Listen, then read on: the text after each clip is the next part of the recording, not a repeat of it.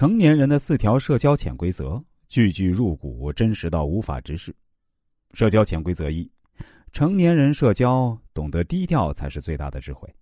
人性最大的一个弱点，或者说人性中最大的一种恶，就是见不得别人比自己。成年人世界，你必须得承认，根本没有谁会真心盼望你过得好，别人更多是想看你的笑话，尤其是见不得你过得比他好。这确实很刺痛人心，但也的确是残酷的现实。有些人做的太过高调，总喜欢炫耀，有点好事生怕别人不知道。你如果是在短视频上表演给人看，那倒没什么大碍。可如果你在现实生活中向周围人或者你认识的人炫耀，那就得小心了。要知道，人都有攀比心理。你炫耀的时候，也许不是想伤害别人，但在别人看来呢？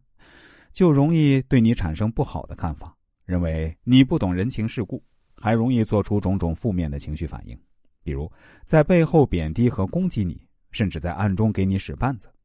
所以啊，成年人社交一定要懂得低调做人。社交潜规则二：所有人际交往本质上都是利益的交换。成年人社交首先考虑的往往并不是感情。因为大家的真情实感呢已经被封藏在内心深处，不会轻易向一个人付出。大家首先考虑的还是利益，就是你能给我提供什么价值或资源，相互彼此交换所需要的，这样的社交关系才持久。没有了利益，关系肯定交不起来的，或者交不了太长时间。你就想想，曾经的那些天各一方的老同学、老朋友，还联系的那么多吗？为什么不多联系呢？不就是因为彼此没有太多的利益联系了吗？所以啊，成年人社交的一条潜规则就是：你对别人有用的时候，他就是你的朋友；你对别人没用呢，你认识谁都没有任何用，人家也不会帮你。面对这种令人无法直视的残酷现实，作为成年人，你就必须提高自己的核心价值，吸引别人来认识你，而不是主动去巴结和讨好别人。社交潜规则三：无论与谁打交道，都要注意保持距离感。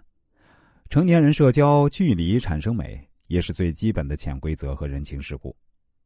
不过度热情，也不显得冷漠，才是最好的分寸。请一定记住，无论多么亲密的关系，哪怕是夫妻关系，也会终结于单方面的理所当然。